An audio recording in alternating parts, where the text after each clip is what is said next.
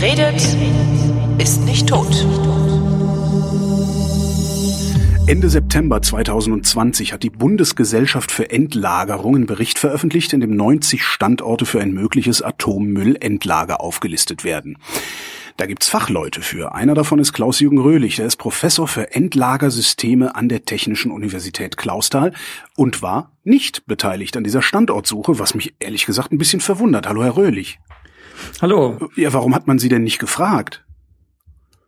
Das ist so angelegt im Standortauswahlgesetz. Da gibt's eindeutig eine Bundesgesellschaft, die für diese Standortsuche und Auswahl zuständig ist. Das ist die Bundesgesellschaft für Endlagerung, BGE. Die haben auch ihre eigenen Wissenschaftler. Und ähm, die machen das eigenverantwortlich. Wären Sie gerne gefragt worden? Das entspricht nicht meiner Rolle. Also ich äh, mache Forschung, ich berate das Bundesumweltministerium ähm, und ich habe natürlich auch Meinungen zu der Auswahl, hm. aber ähm, zum Prozess gehört das nicht. Okay, gucken wir mal auf den Prozess. Also die Suche verläuft ja in zwei Teilen. Äh, wonach hat man in dieser ersten Phase gesucht? Ja, das ist der sogenannte Zwischenbericht Teilgebiete. Ähm, der stellt erstmal eigentlich nur die Frage, wo geht es denn prinzipiell überhaupt? Äh, es gibt ja diese interaktive Karte auf der Webseite von der BGE, da sehen Sie, da sind 54 Prozent, glaube ich, der bundesdeutschen Fläche eingefärbt. Mhm. Und das ist natürlich definitiv viel zu viel. Die Anzahl der Regionen, um die es geht, oder der Teilgebiete haben Sie gerade genannt, also um die 90. Da geht es einfach nur darum, erstmal, ja, wo habe ich eine relativ gute regionale geologische Situation, also wo muss ich mich nicht vor Erdbeben fürchten, wo muss ich mich nicht vor Vulkanismus fürchten, wo schieben sich tektonische Platten nicht übereinander. Dann, ähm, das sind die sogenannten Ausschlusskriterien, also wo so irgend so etwas passiert, ähm, sollten Sie Ihr Endlager natürlich nicht hinbauen. Das wurde angewendet. Dann ist der nächste Schritt die sogenannten Mindestanforderungen. Da guckt man etwas genauer schon auf die unmittelbare Umgebung dessen, was nachher mal vielleicht ein Endlager wird. Das sogenannte Wirtsgestein. Also ist da ein genügend großer Bereich vorhanden, um einzulagern? Hat der vernünftige geologische Eigenschaften? Und dann gibt's noch Abwägungskriterien, wo man also, wie der Name schon sagt, die Qualitäten dieser Dinge so ein bisschen gegeneinander abwägt. Und was jetzt gemacht wurde, das waren eigentlich Aussonderungen aufgrund von existierenden Daten. Also man mhm. ist an die geologischen Landesämter herangegangen, man ähm, äh, ist an die Bundesgesellschaft für Geologie und Rohstoffe herangegangen, man hat also abgefragt, was gibt es für geologische Daten und wo kann man schon mal sagen, anhand dieser Kriterien, die ich gerade beschrieben habe, geht's eben nicht? Und wo ging es vielleicht? Mhm. Aber das ist natürlich viel, viel, viel zu viel, um jetzt in irgendeiner Weise eine qualifizierte Erkundung vornehmen zu können. Sie haben Wirtsgestein gesagt. Welche Wirtsgesteine ja. kommen denn überhaupt in Frage? Ja, da haben wir eine Gesetzeslage sogar oh. dazu. Oh. Die, die, ja, ja, äh, die ist aber gespeist aus ähm, der internationalen Erfahrung. Okay. Also im Gesetz stehen ganz klar drei sogenannte Wirtsgesteine.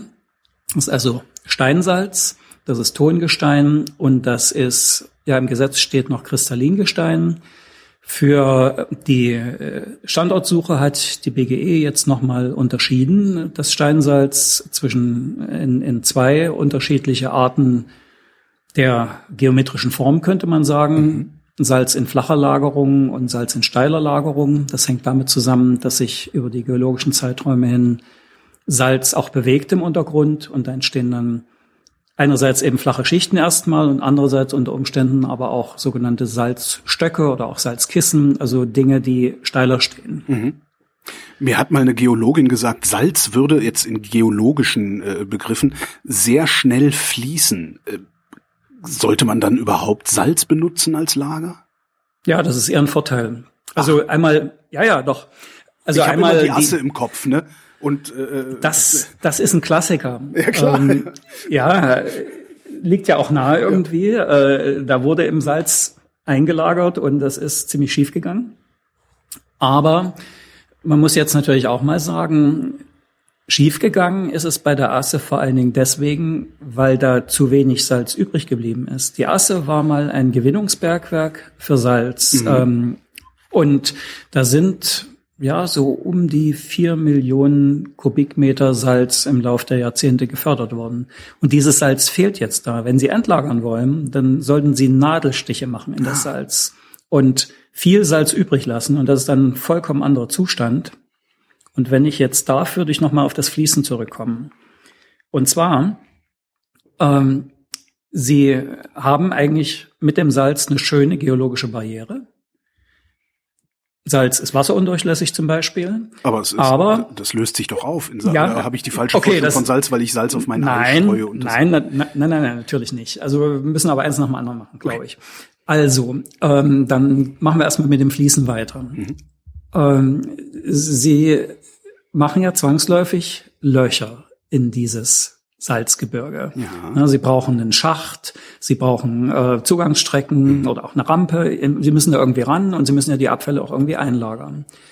Und diese Löcher sind zwar, wie ich gerade gesagt habe, eher mit Nadelstichen zu vergleichen, aber es sind trotzdem noch Löcher.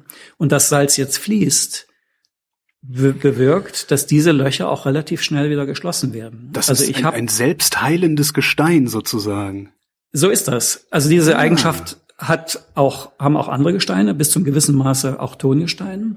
Aber bei Salz ist das deutlich ausgeprägter. Und ich habe also selber schon in einem Salzbergwerk vor einer Wand gestanden und aus dieser Wand kamen ein paar Schienen heraus. Das war einfach eine ehemalige Strecke mit einer Grubenbahn drin und die ist dann zugewachsen. In relativ kurzer Zeit. Ne? Also deswegen schnell fließen, ja. Ähm, ist eher ein Vorteil in dem Zusammenhang, ist aber auch der Grund, äh, dass zum Beispiel diese steil stehenden Salzstrukturen entstehen, von denen wir vorhin gerade gesprochen haben. Da war dann eben die Auflast auf die Salzschicht unterschiedlich und dann ist das so in die andere Geologie im Laufe der Zeit reingeflossen. So, Jetzt- und jetzt ja. mit dem Lösen. Das ist wichtig. Ich bin, ich bin noch beim Fließen, Entschuldigung. Okay, Ähm, also nee, ich, ich, alles bohre gut. jetzt, ich bohre jetzt ein Loch, werf da meinen Atommüll rein. Ich, ich, ich vereinfache sehr stark. Ich bohre jetzt ein Loch, werf da meinen Atommüll rein ähm, und dann verschließt sich das von alleine. Aber irgendwann wird das Salz doch das wieder ausschwitzen dann auch notwendigerweise, oder nicht? Nee, normalerweise nicht. Ähm, also die, wir sehen ja auch an Einschlüssen in dem Salzgestein, dass diese Einschlüsse sehr, sehr lange da bleiben, wo sie sind. Ähm, was so eine Bewegung ein bisschen befördern könnte, ist die Wärme, die die Abfälle erzeugen. Aber das wäre dann auch eher eine Bewegung nach unten und nicht nach oben, die da stattfinden würde.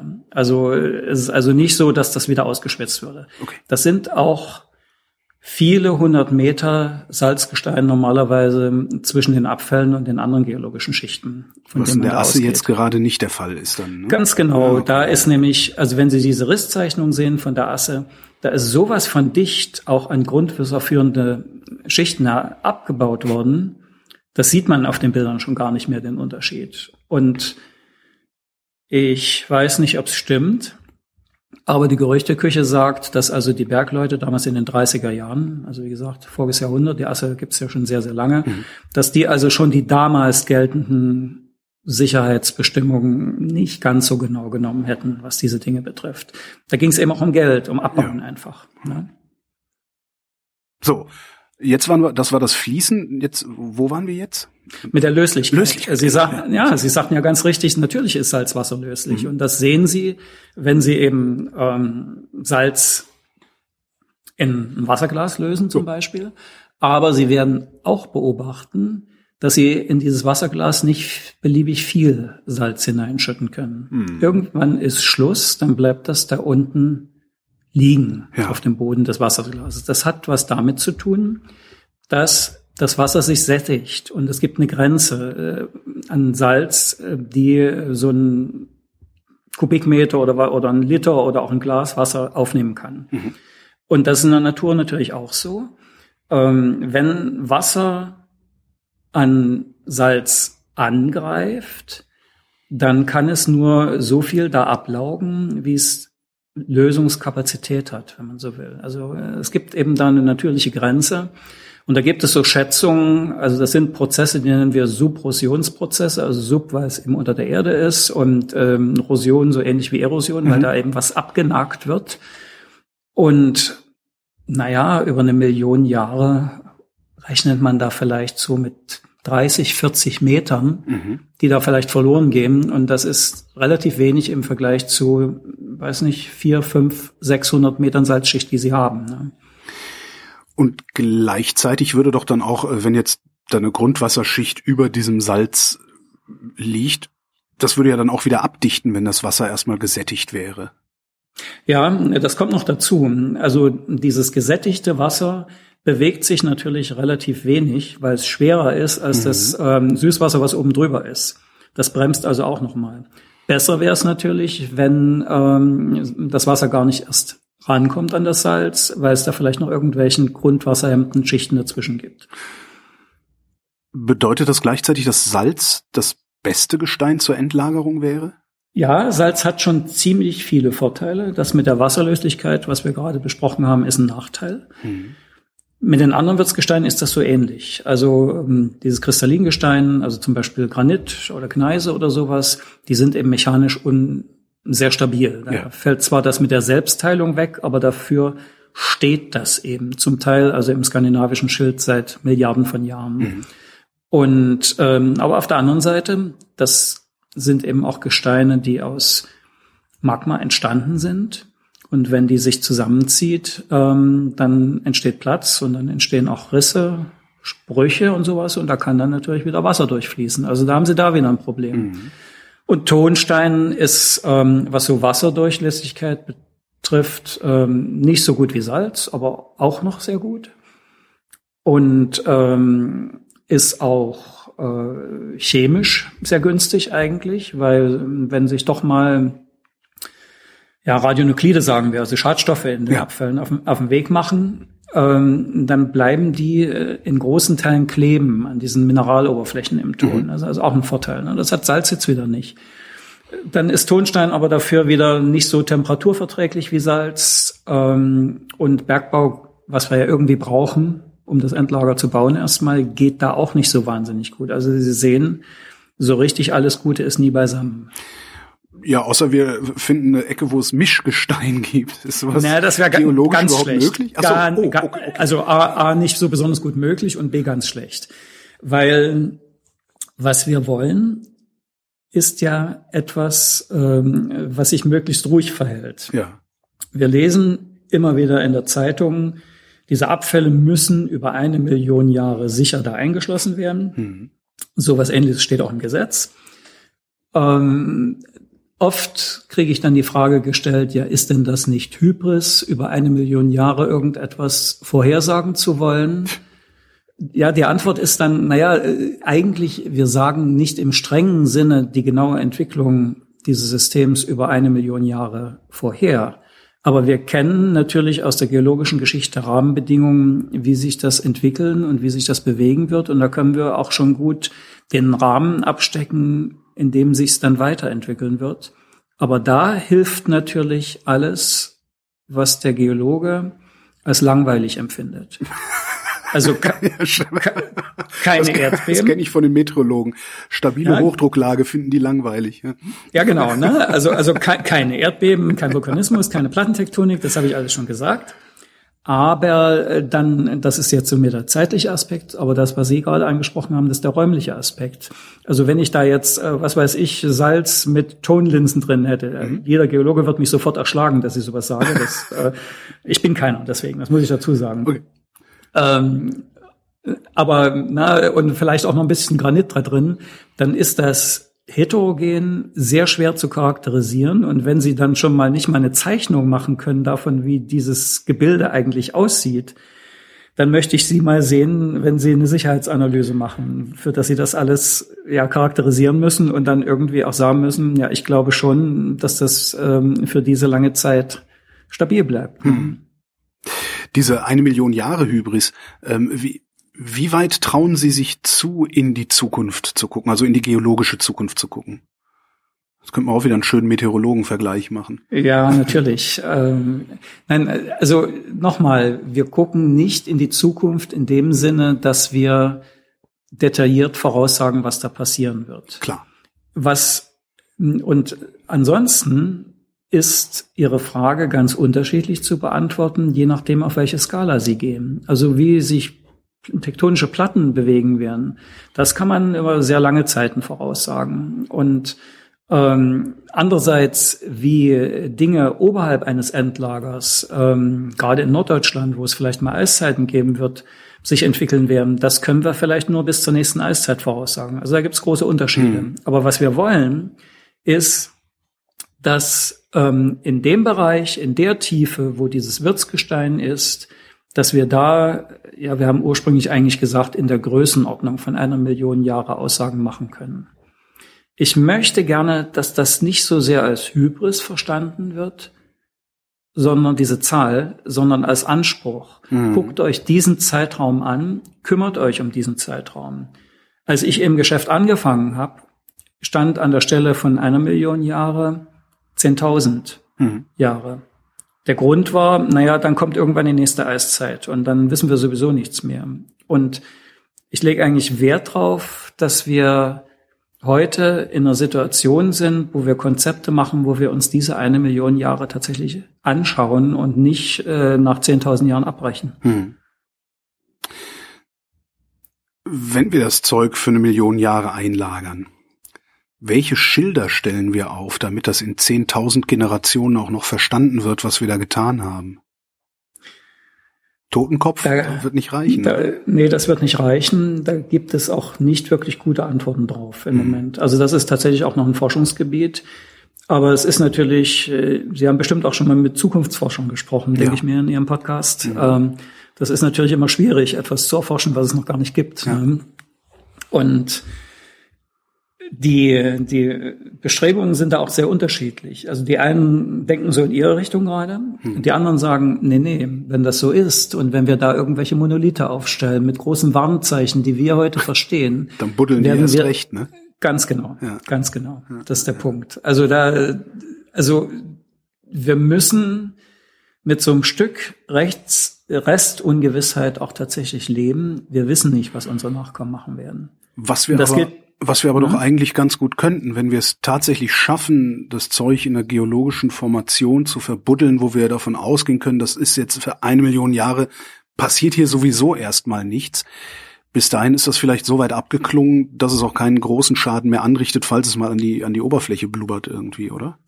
Äh, ja und nein. Also in der Tat, äh, das, das Schadenspotenzial ist deutlich abgeklungen in der Zeit. Das bewegt sich dann irgendwo in der Größenordnung von Uranerz. Mhm. Aber Uranerz möchten Sie auch nicht auf dem Frühstückstisch haben.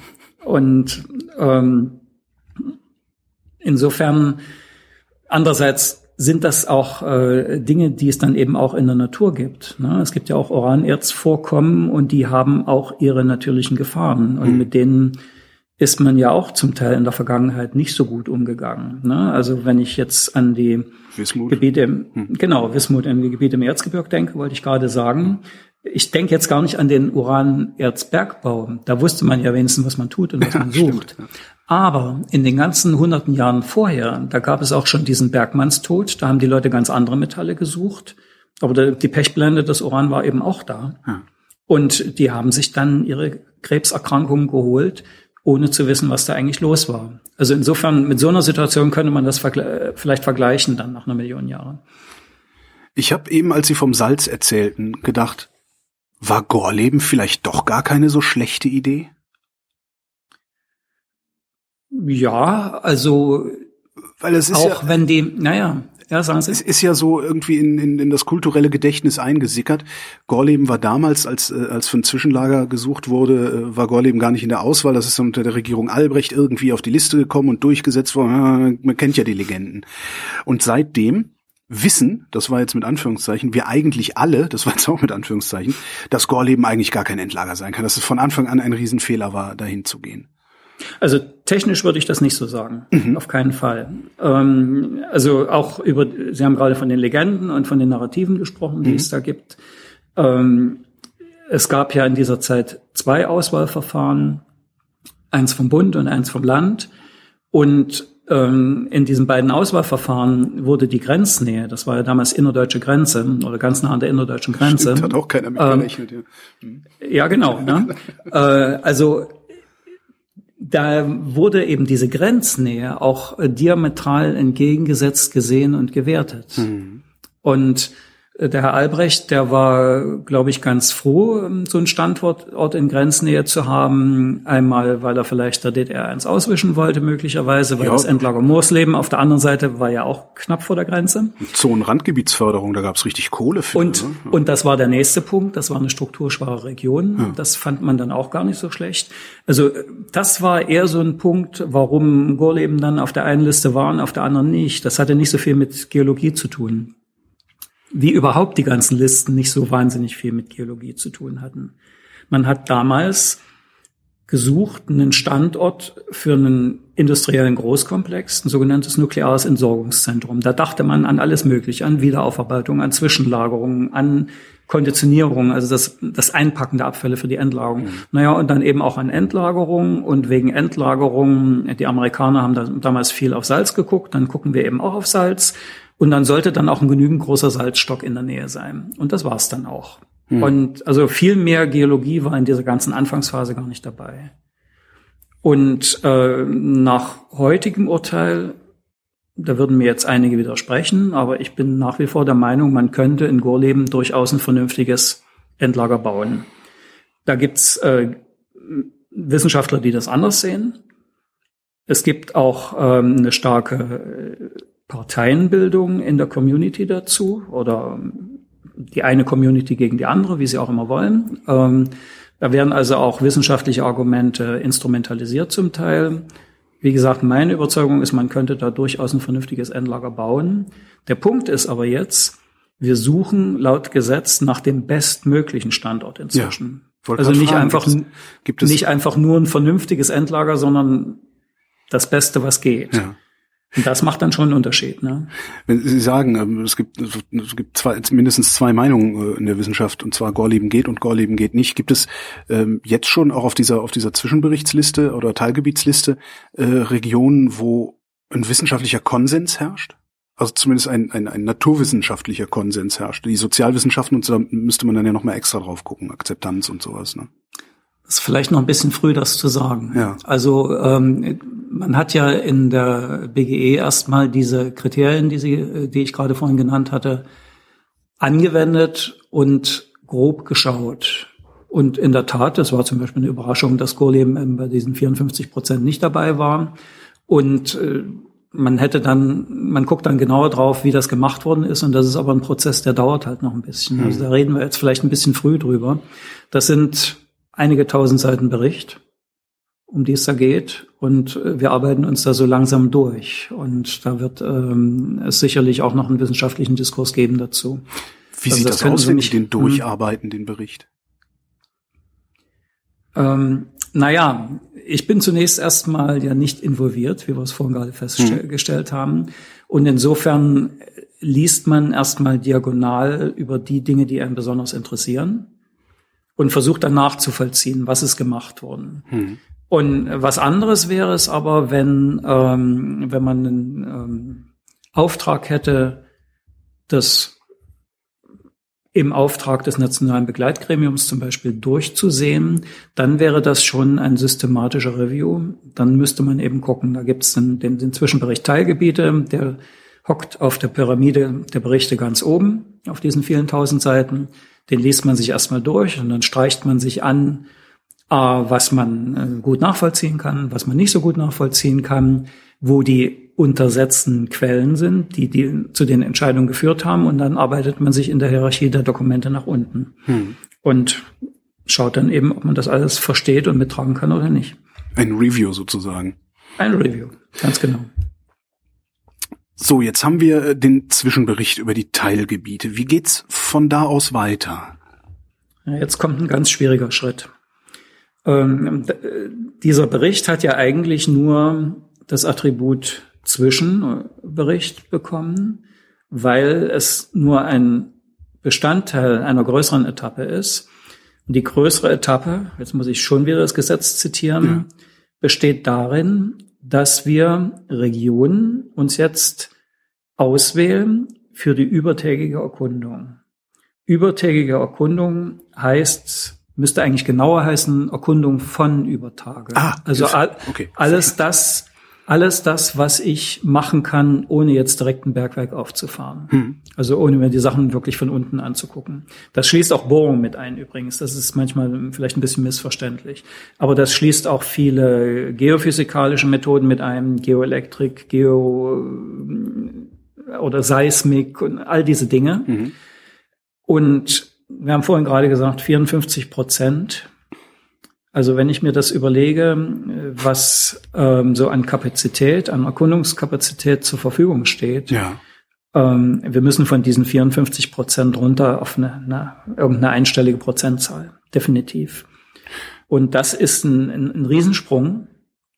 Das ist eigentlich auch nochmal erstmal Papierarbeit. Ne? Bevor der erste Bohrtrupp losfährt Ja. oder der, der erste Seismiktrupp, muss ich mir überlegen, wo schicke ich den hin? Und das dürfen eben nicht 54 und auch nicht 10 Prozent sein. Das können vielleicht drei, zwei Prozent sein. Ich weiß es nicht, äh, wie die Kapazitäten genau sind. Und selbst dann dauert es wahrscheinlich noch Jahre, bis da äh, wieder was von der Liste fliegt, oder? Mm, Naja gut, dann wäre der nächste Schritt, man macht diese Erkundung und dann überlegt man weiter. Zweite Etappe wäre dann, ich sortiere jetzt das, was ich von Übertage erkundet habe und frage mich, wo schaue ich denn von Untertage? Also wo errichte ich ein Erkundungsbergwerk, wie es in Gorleben ja auch eins gab, um mir das dann wirklich aus der Nähe anzugucken. Das wäre dann der nächste Schritt. Und da sind dann vielleicht, ich weiß es nicht, das wird dann vielleicht an zwei, drei, vier Stellen passieren in Deutschland. Ja. Und dann überlege ich mir, ja, und wofür entscheide ich mich jetzt? Und jeder dieser Schritte, der geht tatsächlich dann durch ein Review. Das macht aber auch niemand wie ich, sondern das macht ein Amt, das Bundesamt für die Sicherheit der kerntechnischen Entsorgung. Und anschließend, wenn dieses Amt seine Empfehlungen ausgesprochen hat, dann geht das durchs Kabinett und durchs Parlament. Das ist also auch dann jedes Mal ein Gesetz in jeder dieser Stufen. Halten Sie das für eine gute Idee, dass das ein Amt macht, also letztendlich ja ein Teil der Exekutive, die wiederum unter dem Einfluss von politischen und teilweise auch zivilgesellschaftlichen Interessen steht und handelt? Also Im Prinzip ist das richtig. Die Wissenschaft machen? Also die Wissenschaft äh, gibt's, glaube ich, nicht. Ähm, das ist sehr schwer. Also, Ja. also erstmal die Wissenschaft seh, wird immer gesagt, aber das sehe ich so nicht. Ja. Ähm, es gibt Wissenschaft- Wissenschaftlerinnen, Wissenschaftler, es gibt wissenschaftliche Einrichtungen. Was sie hier brauchen, ist interdisziplinäre und dann aber doch auch endlagergerichtete Kompetenz. Und die müssen sie sich organisieren. Ja. Und ob das jetzt ein Amt ist oder ob sie das anders nennen, das ist eigentlich egal. Aber sie brauchen wirklich eine Organisation, die das macht. Aber beim Amt habe ich Angst, Angst um die Unabhängigkeit. Also wenn jetzt irgendwie das Geoforschungszentrum oder die Theo Klausthal oder so das machen würde, ähm, hätte ich zumindest als Bürger eher das Gefühl, dass ich nicht über den Tisch gezogen werde. Verstehe ich. Ähm, funktioniert aber so, glaube ich, in Deutschland und auch in anderen westeuropäischen Ländern nicht. Einfach deswegen, weil hier ja auch ähm, Entscheidungen getroffen werden, die dann ins Parlament hineingetragen werden, die in Genehmigungen am Ende noch mal irgendwann münden. Also das sind ja alles amtliche Vorgänge. Ja. Jetzt habe ich ganz unabsichtlich amtlich gesagt, aber da an Sie schon, ja. wo, naja genau, da sieht man schon, wo ich hin will eigentlich. Also Sie können nicht guten Gewissens eine Universität zu einer Genehmigungsbehörde machen. Oder auch ein Forschungszentrum. Also ich glaube, das geht einfach nicht. Sie können sich deren Expertise bedienen, selbstverständlich. Da gibt es dann Ausschreibungen und Gutachten und alles Mögliche. Aber die amtliche Entscheidung, die auch mit einer Übernahme von Verantwortung verbunden ist, also das ist in Deutschland, glaube ich, schon ziemlich klar geregelt. Also das, äh, da gibt's ähm, Strukturen dafür. An welchem Punkt in dieser, äh, wie war das, überirdischen Erkundung ähm, würde man die Übertage. Politik oder und, und Zivilgesellschaft mit einbeziehen? Hat hier eben schon mal gesagt, also wir haben ja ein riesiges Akzeptanzproblem. Das ist ja so ein klassisches Ja. Not in my backyard Ding. Ne? Das ist so, aber das sehen wir in anderen Lebensbereichen auch. Ja. Ähm, also Sie müssen es in der nächsten Stufe. Also das Standortauswahlgesetz sieht da auch entsprechende Beteiligungsformate vor. Ähm, Regionalkonferenzen zum Beispiel. Wir haben auch ein ständiges Gremium, was eigentlich auf solche Dinge achtet, das sogenannte nationale Begleitgremium. Aber Sie haben natürlich recht, ne, das wird dann richtig ernst, äh, wenn der erste Bootrupp äh, im Vorgarten steht. Dann ähm, äh, spätestens dann wird äh, der normale Bürger munter und protestiert. Ja. Und das ist natürlich etwas, das haben andere in anderen Ländern auch erlebt. Ja, also Bayern hat ja schon angefangen. Ne? Ja, das, also Bayern finde ich ganz besonders schwierig. Das ist ähm, fast schon ein bisschen verwerflich, was da gemacht wird. Ach. Das muss ich, ja, also definitiv. Ähm, sind also mehrere Punkte.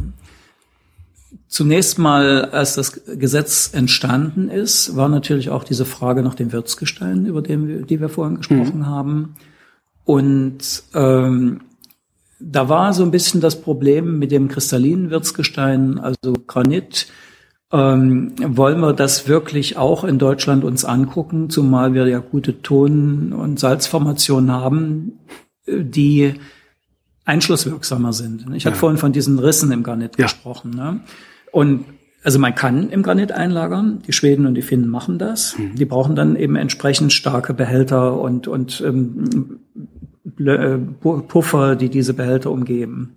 Also es geht schon. Aber die Frage ist, wenn man was anderes hat, die Schweden und Finnen haben nichts anderes, ja. soll man nicht lieber dann auf die geologische Barriere gehen. Das ist also eine fachliche Diskussion gewesen, mhm. die aber dann immer, wie immer in diesem Geschäft leider, mit einer politischen Motivation verbunden ist. Mhm. Also nicht ganz zufällig haben die Bayern und mein eigenes Heimatland, die Sachsen, haben dagegen argumentiert und haben immer diese Granit-Argumentation gezogen. Aber was sie gemeint haben, ist natürlich not in my backyard. Ja. Das ist ein Klassiker. Das war auch die Gorleben-Diskussion ist schon so geführt worden. Und das ist natürlich extrem ärgerlich. Und eigentlich können wir heilfroh sein, dass wir ein Gesetz haben, wo schrittweise so etwas mal abgeprüft wird mhm. und wo ja auch die Bayern nachher zugestimmt haben. Und sie könnten sich doch verflucht nochmal auf diesen Prozess jetzt einlassen, weil wenn Granit so schlecht ist, dann haben die auch nichts zu dann wird das, ja. dann wird das ja irgendwann hoffentlich auch so rauskommen in dem Gesetz. Aber das tun sie nicht. Und jetzt kommt noch ein Ding, und das macht mich besonders wütend. In, wenn Sie in die Koalitionsvereinbarung in Bayern reinschauen, die hm. nun nach der Gesetzes, äh, nach dem Gesetzeserlass entstanden ist, da sind die Freien Wähler jetzt mit dabei. Da steht drin, ja, Endlager in Bayern soll nicht sein. Da steht aber nicht etwa des, äh, drin, es soll nicht sein, weil Granit nicht gut ist. Da steht drin, aus Verantwortung für künftige Gener Generationen soll das nicht sein. Ja, jetzt erklären Sie mal doch bitte mal, was soll das denn? Die Verantwortung äh, für zukünftige Generationen hört halt an der bayerischen Landesgrenze auf. Ganz genau so. Und das macht mich richtig wütend. Mir hat mal, äh, das war leider auch äh, nicht zitierfähig und off the records ein Geologe gesagt, also wenn Sie eine, eine ergebnisoffene Endlagersuche machen, da kommen Sie an Bayern überhaupt nicht vorbei. Daraus habe ich gemacht, das Ding steht demnächst in Bayern. Ja, würde ich, glaube ich nicht. Mhm. Also ähm, wir haben, also die Bayern haben wirklich eben dieses eine Wirtsgestein, ein bisschen Tonstein vielleicht noch, weiß ich jetzt gar nicht genau. Aber im Wesentlichen eben diese Kristallinwirtsgesteine, Granite und, der, und dergleichen.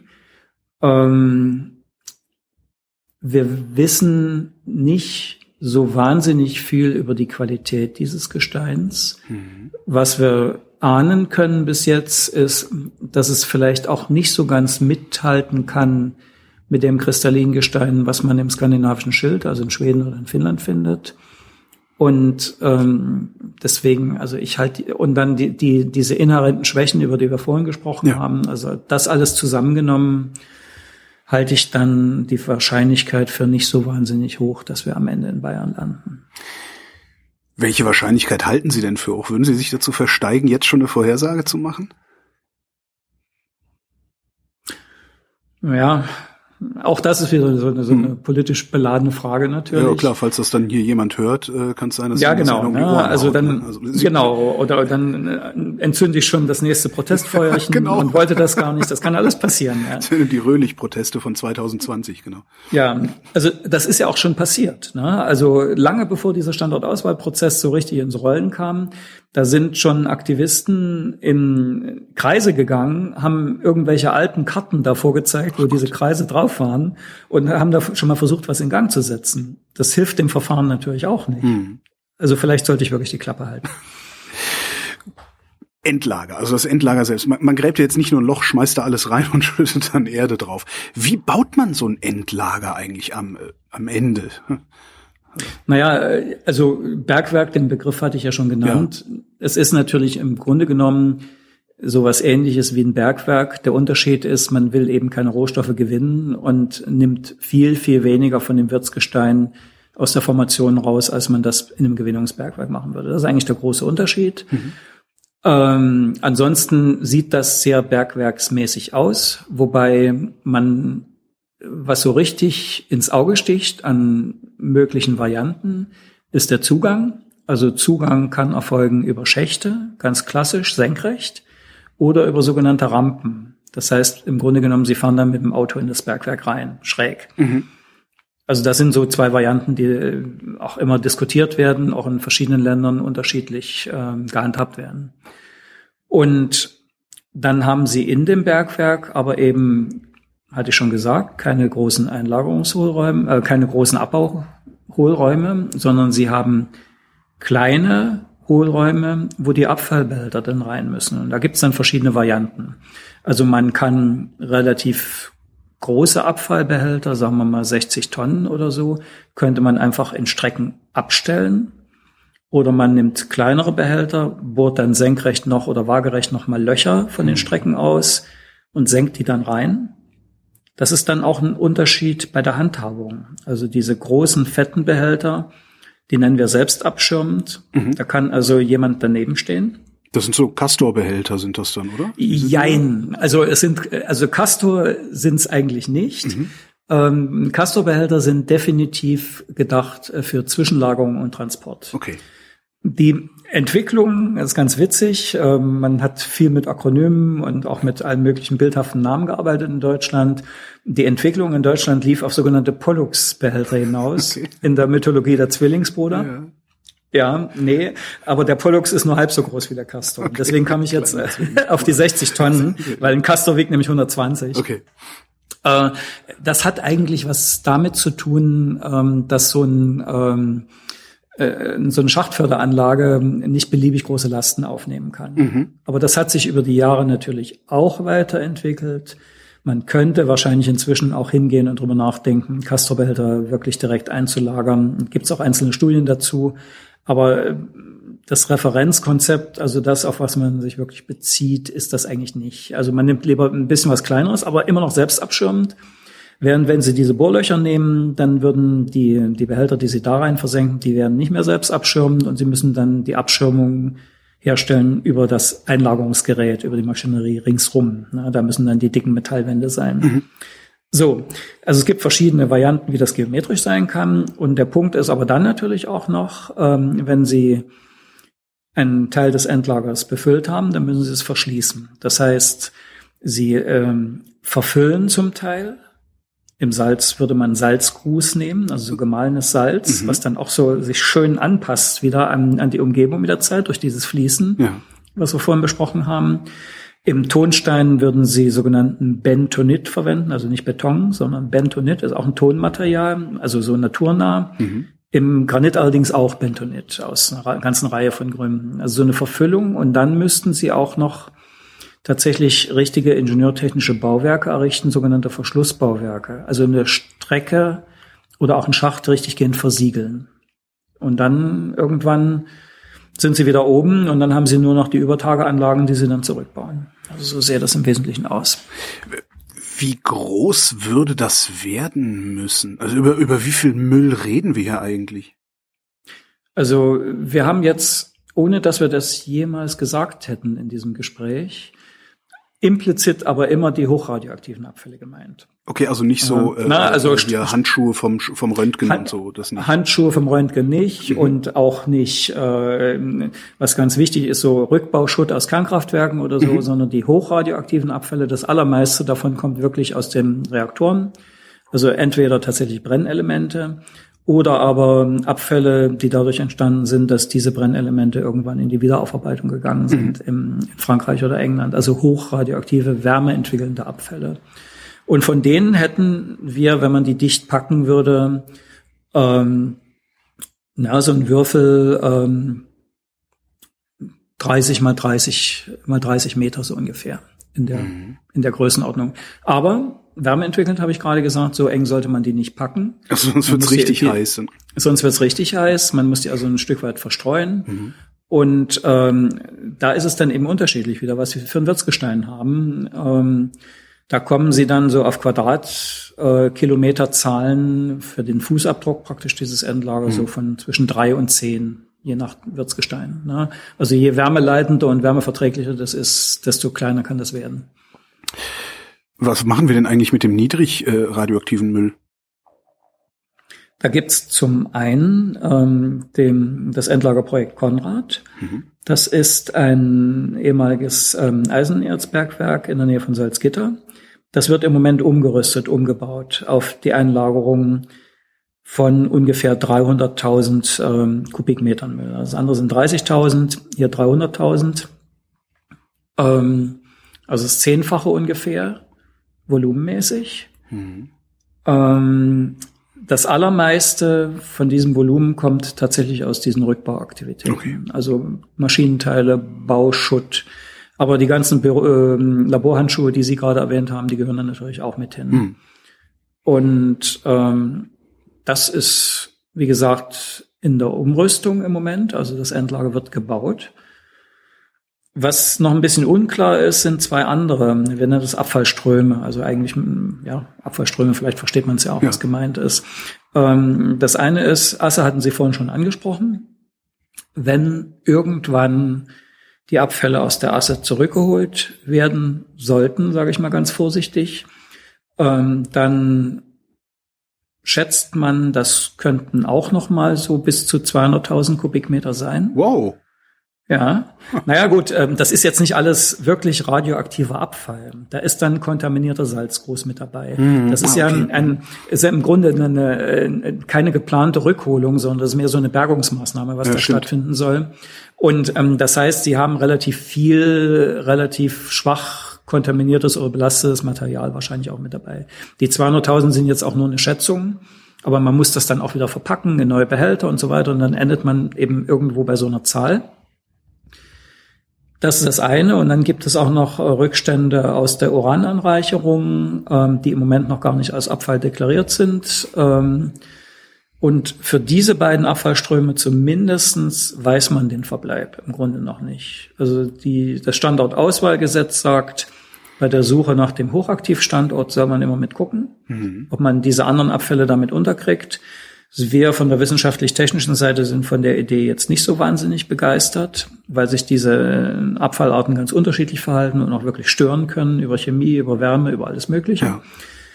Ja. Ähm, wenn es irgendwann so weit kommt, dass an diesem Standort für die Hochaktivabfälle genügend Platz für die anderen auch ist, wahrscheinlich in einem getrennten Bergwerk dann, mhm. dann wäre das eine Lösung. Wenn nicht, dann nicht. Sie klangen eben so, als wäre es gar keine ausgemachte Sache, dass wir die Asse irgendwann mal ausräumen. Können wir uns das erlauben, das einfach da liegen zu lassen? Ja, einfach da liegen zu lassen wäre natürlich äh, auch eine sehr schlechte Variante. Okay. Also äh, es ist ganz klar, es gibt eine gesetzliche Vorgabe, es gibt ein gesetzliches Ziel, ähm, die Abfälle zurückzuholen. Das steht erstmal außer Zweifel. Ähm, ich habe äh, persönlich so gewisse Zweifel an der Sinnhaftigkeit, aber das ist jetzt die, die gesetzliche Ansage und darum geht's auch. Aber was natürlich das Gesetz auch anerkennt, also es ist jetzt ein anderes Gesetz, von dem ich jetzt rede, mhm. in unserem Sprachgebrauch, die sogenannte Lex Asse, ist eigentlich eine Änderung des Atomgesetzes. Ähm, was dieses Gesetz natürlich auch anerkennt und was einfach auch mal das reale Leben ist, es ist nicht ausgemacht, dass das funktionieren wird. Okay. Und deswegen, na, also das nimmt viel, viel mehr Zeit in Anspruch, als man am Anfang gedacht hat und ähm, ist auch technisch wirklich komplex. Und ich hatte ja gesagt, altes Salzbergwerk. Ja. Also alte Salzbergwerke, wenn sie die eben nicht verschließen, die saufen irgendwann auch mal ab und man weiß nicht genau, wann das passiert. Und sie haben da auch äh, gebirgsmechanische Probleme in der Asse und das kann also durchaus mal passieren, dass man eines schönen Tages sagt, sorry Leute, hier läuft immer mehr Wasser rein, unsere Pumpen schaffen das nicht mehr, wir müssen jetzt umschwenken. Das sind dann die sogenannten Notfallmaßnahmen. Das heißt, man müsste dann doch verfüllen und verschließen wie ein richtiges Endlager und dafür dann auch einen Sicherheitsnachweis führen natürlich ähm, oder einen Sicherheitsbericht erstellen, um zu zeigen, dass das dann auch funktioniert. Und den gibt Das es war noch ja nicht, diesen Sicherheitsbericht. Weil eigentlich will man den doch jetzt schon haben, um zu sagen, okay, wir können sofort Plan B auslösen. Ähm, ja, ich sag's mal ganz, ganz platt. Ja. Wenn Sie den Bergwerksbetrieb in der Asse nicht mehr aufrechterhalten können, aus Gründen der Bergwerkssicherheit, Mhm. äh, weil Ihnen da auf Deutsch gesagt die Dinge langsam anfangen auf den Kopf zu fallen oder auch weil zu viel Wasser eindringt, dann bleibt Ihnen ja gar nichts weiter übrig. Also dann können Sie nur verfüllen, verschließen und was Sie aber machen müssen, meiner Meinung nach, und da ist äh, die BGE auch dran, nach meinem Verständnis, ist natürlich gut darauf vorbereitet sein. Ob Sie jetzt diesen, äh, wie Sie das Ergebnis nachher beurteilen, wie akzeptabel das ist, das muss man sehen. Aber es wäre dann das am wenigsten schlechte, also jedenfalls schlechter als, äh, wir haben es vorhin gesagt, liegen lassen. Ich, ja. ähm, wie würden Sie es denn direkt machen, wenn Sie sagen, äh, ist vielleicht gar keine so gute Idee, das Zeug da rausholen zu wollen? Ja, jetzt könnte ich, äh, jetzt wäre eigentlich der Spruch, hätte, hätte Fahrradkette. Ja, klar, ne? ist ja immer so. Also, weil äh, die Fehler sind in der Vergangenheit passiert. Meiner Meinung nach war der erste Fehler schon ähm, so in den 80er, 90er Jahren des folgenden Jahrhunderts. Äh, zu dem Zeitpunkt wusste man ja schon, also gut, Sie können noch weiter zurückgehen und sagen, der Fehler war, überhaupt die Abfälle einzulagern. Selbstverständlich. Ne? Das war jetzt schon der erste. Der zweite Fehler war, ähm, dass man dann so lange zugewartet hat, obwohl man ja gesehen hat, dass da Wasser zuläuft. Ähm, das ist auch ein Stück weit in der, in der Verantwortung, jetzt sage ich auch mal, der Politik, Ja. nicht der Wissenschaft. Ähm, und ich frage mich eben, ob der dritte, die dritte entscheidende Stelle, ob das auch, ob das so eine gute Entscheidung war, dass man dann so auf die Rückholung hingearbeitet hat. Also Mhm. ich berate das Umwelt, Bundesumweltministerium in der Entsorgungskommission, ESK, und wir haben eigentlich immer gesagt, liebe Leute, guckt euch die Notfälle an, plant für diese Notfälle. Ja. Es kann passieren, seid vorbereitet. Und ich bin mir nicht ganz so sicher, ob das über die, naja, zwölf Jahre sind es jetzt, ähm, seit dieser Entscheidung, ähm, ob das wirklich so mit der Zielstrebigkeit vorangetrieben worden ist, wie es hätte sein müssen. Also ich bin nicht so glücklich, Sie merken das schon. Ja. Wir werden das dann merken, falls es uns um die Ohren fliegt, ne? Ob da jemand. Naja, also da, da müssen wir jetzt auch mal ein bisschen es explodiert bleiben. nicht, das ist klar. Ja. Ganz, ja, das ist nicht allen Leuten so klar. Bitte? Also wenn, wenn, wenn Sie in, in die Medien schauen, wenn Sie in die öffentliche Diskussion schauen, da werden Vergleiche gezogen zwischen dem Gefahrenpotenzial eines Endlagers und dem eines Kernkraftwerks. Und das ist natürlich vollkommen abwegig. Ja. Also das ist Das strahlt zwar wie Hulle und und und und Ja, aber da sind immer noch ein ja paar hundert- Außer, außer wir machen, außer wir machen den 30 Kubikmeter Würfel, dann explodiert es vielleicht irgendwann doch. Aber äh, Das ist Rekreativität, die muss natürlich ausgeschlossen werden, Klar. das ist klar. Ne? Aber äh, nee, aber im Ernst, äh, ich, ich meine, das ist ja auch eine Fehlwahrnehmung in der Öffentlichkeit wirklich. Also das Schlimmste, was bei einem Endlager, sei es jetzt Asse oder sei es hochaktiv passieren kann, das ist eben die Entstehung so einer Altlast äh, wie die Wismut, über die wir vorhin gesprochen haben. Also vorhin haben wir mehr über den Bergbau in der Wismut gesprochen. Jetzt rede ich mehr davon, von diesen, diesen Lasten, diesen Umweltlasten, die da entstanden sind. Das ist natürlich auch absolut unschön, aber äh, nicht zu vergleichen mit, ähm, äh, mit einer Kernschmelze oder etwas ähnlichem. was passiert denn da in der Wismut? Also da, da sickert es dann ins Grundwasser ein und solche Sachen. Oder Naja, naja, da- da- das äh, klingt jetzt so, als würde man da nichts tun. Also da gibt's ja seit Jahrzehnten die Sanierungsmaßnahmen. Ähm, aber ja, normalerweise wäre eben die größte Gefahr, dass sich ähm, das Wasser an die Abfälle kommt und dass dann auch ähm, Stoffe gelöst werden und ins Grundwasser gelangen. Und wie viele das nachher am Ende wirklich sind und ob das am Ende wirklich diese große Umweltgefahr darstellen würde, das müsste man dann wirklich eben nochmal genau analysieren. Das ist auch so ein kleines Problem, was es mit der Asse gab. Wir haben so die Angewohnheit leider, da haben sich auch bestimmte Prozesse und äh, Dinge verselbstständigt. Wir haben die Angewohnheit, wenn wir eine sogenannte Sicherheitsanalyse machen, also wenn wir zum Beispiel sowas abschätzen, wie stark kann das Grundwasser wirklich kontaminiert werden, immer wenn wir was nicht genau wissen, machen wir sogenannte konservative Abschätzungen. Also dann schätzen wir hin zum Schlimmeren ab. Ja. Und wenn es dann immer noch gut ist, ja, dann ist es eben gut. Ja, das hat man in diesen Analysen bei der Asse auch gemacht. Also Asse, hochkomplexes Hohlraumsystem, auch eine schwierige Geologie oben drüber. Abschätzungen sind also schwierig, ohne besondere Forschungsarbeit. Also hat man erstmal grob konservativ abgeschätzt.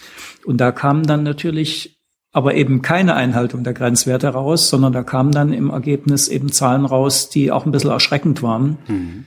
Und da muss man dann aber eben auch mal dazu sagen, ja, okay, diese Zahlen sind nicht schön, aber hier und hier und hier und hier ist eben auch grob abgeschätzt worden. Also nur mal ein Beispiel. Man hat eben den verbleibenden Hohlraum in der Asse genommen und dann hat man eben einfach mal gesagt, äh, ja, und wenn der jetzt wassergefüllt ist und ein großes Rührwerk ist und alles sofort da drin aufgelöst ist, was passiert denn da mit dem Grundwasser? Ja. Ne? Also das sind solche Pi mal Daumenrechnungen, die dann auch äh, zu einer falschen Wahrnehmung vielleicht in der Öffentlichkeit geführt haben. Also ja, und auf der, anderen Seite macht, auch, auf der anderen Seite ja. dann wahrscheinlich auch dazu führen, dass wenn das dann nicht eintritt, äh, von politischer oder öffentlicher Seite aus gesagt wird, ja, ihr habt doch selber keine Ahnung, ihr Wissenschaftler, wir machen jetzt, was wir für richtig halten. Kann auch noch passieren, ja, ja in der Tat, ja. Also ja, ist eben ein bisschen komplizierter, als die Wahrnehmung in der Öffentlichkeit normalerweise hm. ist. Wir haben eben äh, gelernt, dass wir äh, wahrscheinlich zwei Bergwerke brauchen, also zwei Endlager in der Größe von drei bis zehn Quadratkilometern. Die zu bauen, wie lange dauert das? Ja, das Bauen ist, glaube ich, weniger das Problem. Ähm, das ist in, in ein paar Jahren sicher gemacht. Aber das Betreiben dauert dann länger. Sie müssen ja sehen, dass Sie dann äh, die Abfallbehälter auch einzeln unter entsprechenden Strahlenschutzvorschriften nach unter Tage bringen müssen, die dort äh, einbringen müssen, dann jeweils diese Verfüllung, von der ich vorhin gesprochen habe, äh, einbringen müssen. Also für ein Hochaktivendlager rechnen wir schon mit so einem Betriebszeitraum von 10, 20 Jahren, vielleicht auch ein bisschen mehr. Und dann wird vorne das Tor zugemacht und dann steht da nur noch, also dann steht da erst der Wachmann davor und passt auf, dass keiner rangeht. Dann steht da, also erstmal wird im Bergwerk natürlich verschlossen, ja. klar, hatte ich ja vorhin gesagt, mhm. und dann aber klar, Tor zumachen. Über Tage würde eine Überwachung bleiben, es würde auch eine Umweltüberwachung stattfinden. Es würden auch die entsprechenden Aufzeichnungen, so ähnlich wie beim Bergarchiv, auch verwahrt werden, auch an mehreren unterschiedlichen Orten, ähm, die also sagen, was da eigentlich ist. Und ähm, die Umweltüberwachung und auch die Sicherung der Anlage, die soll eigentlich nicht aufhören. Hm. Also wir äh, sagen jetzt nicht, nach 20, 30, 40 Jahren verschwinden wir da und dann geht uns das alles nichts mehr an, ist ja nur noch grüne Wiese, sondern das soll eigentlich weiter stattfinden. Aber wir wissen natürlich auch, äh, wie sich Gesellschaften verändern und wir wissen, dass wir so eine Überwachung nicht ewig garantieren können. Ja. Zumal ja ähm, auch ja. nichts ad hoc passiert. Also im Ruhrgebiet richtig, sieht es anders dann, aus. Im Ruhrgebiet richtig, muss ich halt genau. bis in alle Ewigkeit pumpen, ansonsten läuft das Ruhrgebiet voll. Da kriegt ja. dann irgendwann jemand nasse Füße und wird sich wieder drum kümmern. Ne? Ganz genau so ist das. Und im, im, Unterschied dazu wollen wir ja hier was erzeugen. Wir nennen das ähm, wartungsfrei sicher oder manchmal auch passiv sicher. Hm was eben von alleine funktioniert. Also selbst wenn diese Wachmannschaft morgen verschwinden würde, also jetzt morgen ja, jetzt ja, gesehen vom Zeitpunkt des Verschlusses an, ähm, sollte das dem System auch nicht schaden. Hm. Wir machen es aber trotzdem nicht. Ne? Also äh, nur für den Fall. Hm. Und ja, also wie gesagt, es ist eigentlich nicht vorgesehen, mit so einer Überwachung irgendwann aufzuhören. Aber klar, so wie Gesellschaften sich entwickeln, irgendjemand sagt mal, warum, was soll das eigentlich noch? Dafür haben wir kein Geld mehr. Oder Schlimmeres, ein Krieg. Ich will jetzt nicht sagen, eine hm. Pandemie. Äh, was äh, die Leute auf ganz andere Ideen bringt. Und dann ist eben diese Objektüberwachung verschwunden und diese Umweltüberwachung ist verschwunden. Das wird irgendwann eintreten. Ich weiß nicht wann, ob in 100, 200, 500 Jahren, weiß ich nicht. Hm. Und dann muss das Ding auch von alleine vernünftig sicher sein und funktionieren. Also 20 Jahre Betrieb, wenn, wenn alles gut geht. Äh, ja. Wie lange brauchen wir, bis wir den Betrieb aufnehmen können? Also wie lange brauchen wir jetzt für die Suche? Also für die Suche brauchen wir, wenn Sie dem Gesetz Glauben schenken, bis zum Jahre 2031. Hui. Bis jetzt ist man auch noch im Zeitplan, aber es ist natürlich erst die Hälfte vom ersten Schritt, wie ich vorhin geschildert habe. Mhm. Von, von insgesamt dreien. Und wenn Sie 2031 den Standort haben, dann müssen Sie ähm, einen Antrag einreichen für eine Genehmigung. Auch ein Genehmigungsverfahren dauert natürlich noch eine Weile und dann müssen sie dieses Endlagerbergwerk errichten und dann sind sie vielleicht in den 50er Jahren. Das ist aber alles optimistisch gerechnet. Ja. Also wenn, wenn da jemand richtig heftig klagt an bestimmten Stellen, äh, kann das auch noch ganz anders gehen. Ne? Das heißt, vor 2100 werden wir wahrscheinlich keine Ruhe haben vor diesem Thema. Also wenn Sie mit Ruhe meinen, ein verschlossenes Endlager, ja. dann ist das so, ja. Mhm. mhm. Wer überwacht das denn dann eigentlich? Sind das dann Sie? Also ist das dann die TU Klausthal und Ihr Institut, die dann irgendwann gesagt kriegen, so Freunde, ihr seid jetzt die Wissenschaftler oder Ingenieure und Ingenieurinnen, die dafür verantwortlich sind, das Ding ja, im, im Laufen zu halten? Sie meinen jetzt diesen Prozess bis, ja, Sie haben gerade den, gesagt, den, 2100. Den Prozess, also sowohl den Prozess als auch äh, hinterher ja, die Begleitung des verschlossenen Bergwerks.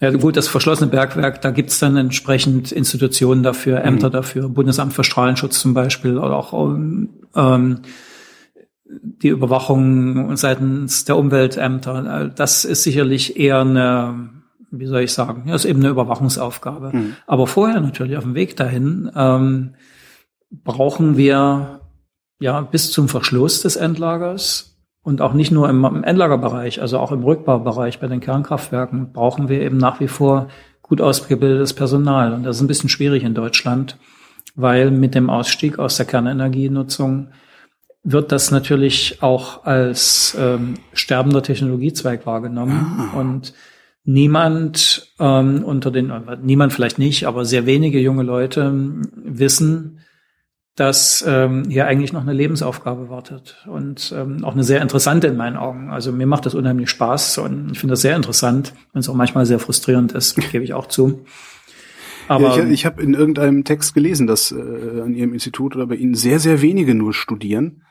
Ja, das ist nicht viel, in der Tat. Ne? Und das, das ist eben, das ist nicht nur eine Eigenschaft von uns in unserem Institut, das ist allgemein ein Problem. Das hat übrigens die Bundesregierung auch erkannt. Also sie hat zumindest erstmal sowas wie ein Strategiepapier zu diesem Thema geschrieben.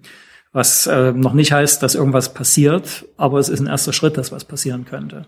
Also ganz klar, für viele junge Leute ist Nukleartechnologie nicht interessant, weil sie es als sterbend wahrnehmen ja. in Deutschland. Punkt eins.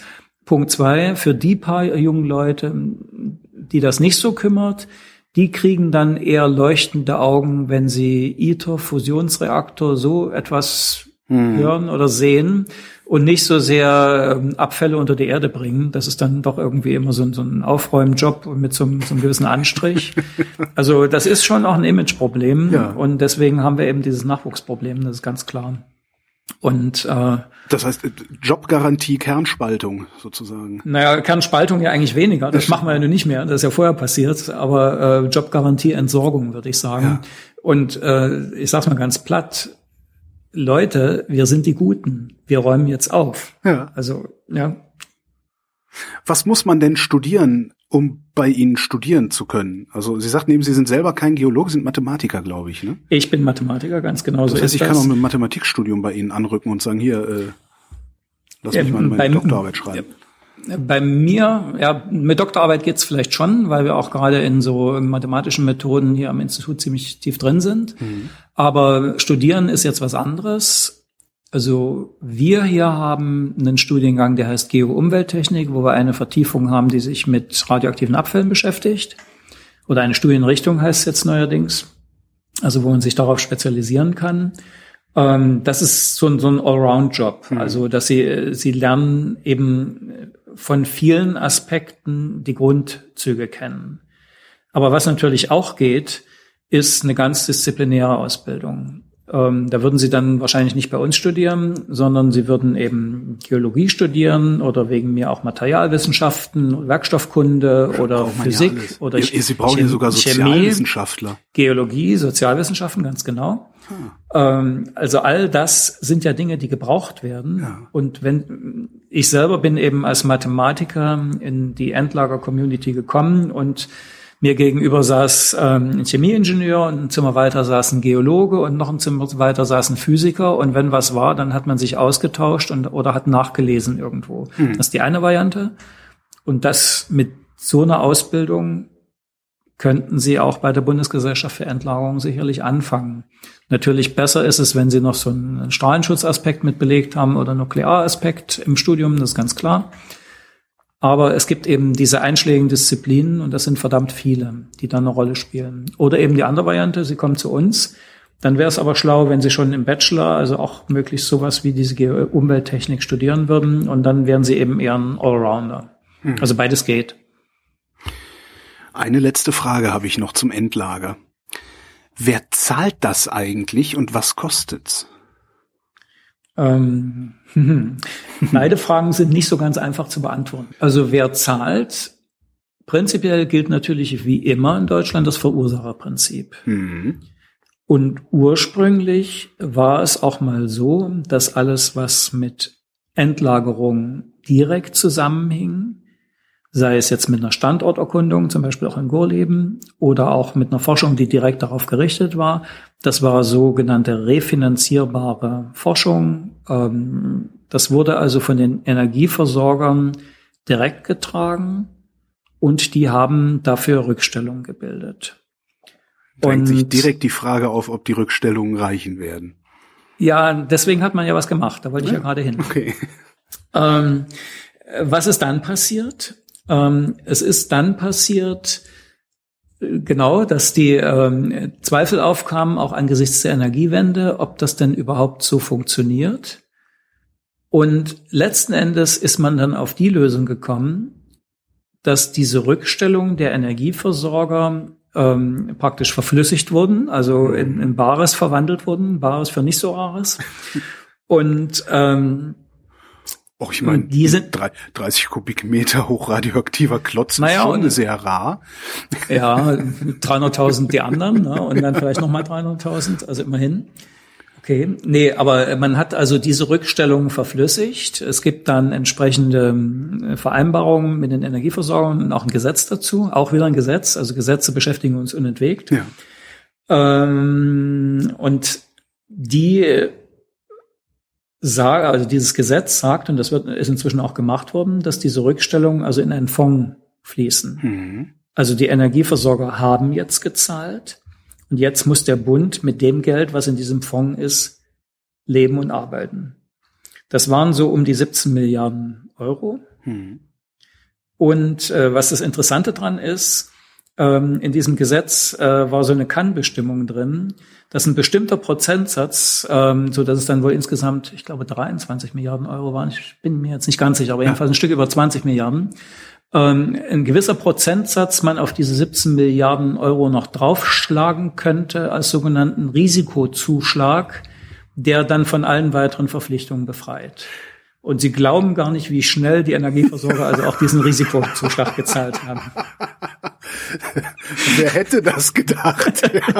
In der Tat. Naja, also aber, aber auch hier, also ich muss wirklich äh, eine differenzierte äh, Beurteilung hier auch nochmal anmahnen. Ähm, das sieht jetzt so aus und das ist auch wörtlich so gesagt worden, auch in den Medien, ja, die haben sich jetzt freigekauft. Naja, ne, das sehe ich nicht ganz so. Die haben ihr unternehmerisches Risiko freigestellt. Das ist das, was jeder machen würde. Das ist ja auch so, wenn, wenn das Finanzamt mir jetzt sagen würde, du zahlst jetzt einmal 100.000 Euro und musst nie wieder Steuern zahlen, würde ich das ja genauso machen, selbst wenn ich nicht weiß, ob ich die 100.000 jemals Steuern gezahlt hätte. Ja, richtig. Das ist der eine Punkt. Aber der andere Punkt ist natürlich auch, mit diesen ganzen Gesetzen, also mit dem Gesetz zur Finanzierung, mit dem Gesetz zur Standortauswahl, mit dem Gesetz zur Neuorganisation, haben wir hier in der deutschen nuklearen Entsorgung eine neue Welt. Mhm. Und während früher der, der Bund zwar auch äh, Gorleben zum Beispiel betrieben und erkundet hat und den Energieversorgern dann die Rechnung geschrieben hat, ist jetzt das ganze Verfahren, die ganze Standortauswahl in der Hand des Bundes. Ja. Inklusive aller Verfahrensrisiken. Ja. Auch inklusive aller Fehler, die da gemacht werden können. Und kein Mensch kann heute sagen, ob diese untertägige Erkundung nachher an zwei, drei, vier oder sieben Standorten stattfindet. Mhm. Und jeder dieser Standorte ist ein Milliardenbetrag. Mhm. Aus der Erfahrung von Gorleben. Das haben die Energieversorger gar nicht mehr in der Hand. Ja, warum sollen die denn für diese Risiken bezahlen? Könnte man ja auch mal fragen. Ja, stimmt. Also das ist ja, ich meine, die, Frage, die haben den Abfall die, erzeugt und haben Geld verdient damit. Genau. Das ist schon richtig. Aber und aber der billige, der, der, der quasi kostenlose Strom, der uns in den 60ern versprochen wurde, ist auch nie geflossen. Haben wir auch jede Menge für bezahlt. Nee, ne? ja. nee, nee, sicher, natürlich. Ähm, ja, ich kenne auch Leute aus der Industrie, die haben gesagt, wenn uns der Strauß damals nicht in die, in die Richtung gezwungen hätte, hätten wir auch nie Kernenergie gemacht. Ja. Aber gut, äh, das ist alles Vergangenheit. Ja. Aber die Zukunft ist, hier wird ein Prozess von Bundesgesellschaften und Bundesämtern gefahren mit ungewissem Verlauf mhm. und auch mit ungewissen finanziellen Belastungen. Und die Energieversorger, die haben es in keiner Weise mehr in der Hand, wie dieser Prozess läuft. Ja. Und da habe ich ein gewisses Verständnis dafür, dass sie dann auch sagen, ja, das, das Risiko möchte ich dann auch irgendwie eingrenzen. Also dieses Verständnis habe ich schon. Ja, ich frage mich halt nur, reicht das Geld, das in diesem Fonds Nee, ach so, das natürlich, das, das war ja war ja eher nächste Frage. Das also klar, klar äh, das wissen wir nicht, hm. weil ähm, diese 17 Milliarden oder die, die paar 20 Milliarden, die sind eben nicht entstanden aus einer Kostenschätzung, jetzt die auf diesen Standortauswahlprozess gerichtet war, sondern die sind entstanden aus den Rückstellungen, die pflichtgemäß durch die Energieversorger vorher gebildet wurden. Okay, sind. so rum. Mhm. Mit einer alten Kostenschätzung. Ja, okay. Ob das jetzt langt und ob der Steuerzahler am Ende noch draufzahlen das heißt, muss. Im Zweifelsfall ist es schon in den 80er Jahren des letzten Jahrhunderts verbockt worden, als diese Rückstellungen beschlossen wurden. So ist das. Ja. Naja, und auch als eben ein Prozess eingeleitet wurde mit Gorlem im Zentrum, mhm. der ähm, ins politische Nirvana geführt hat. Ne? Klaus-Jürgen Röhlich, vielen Dank. Ich danke auch.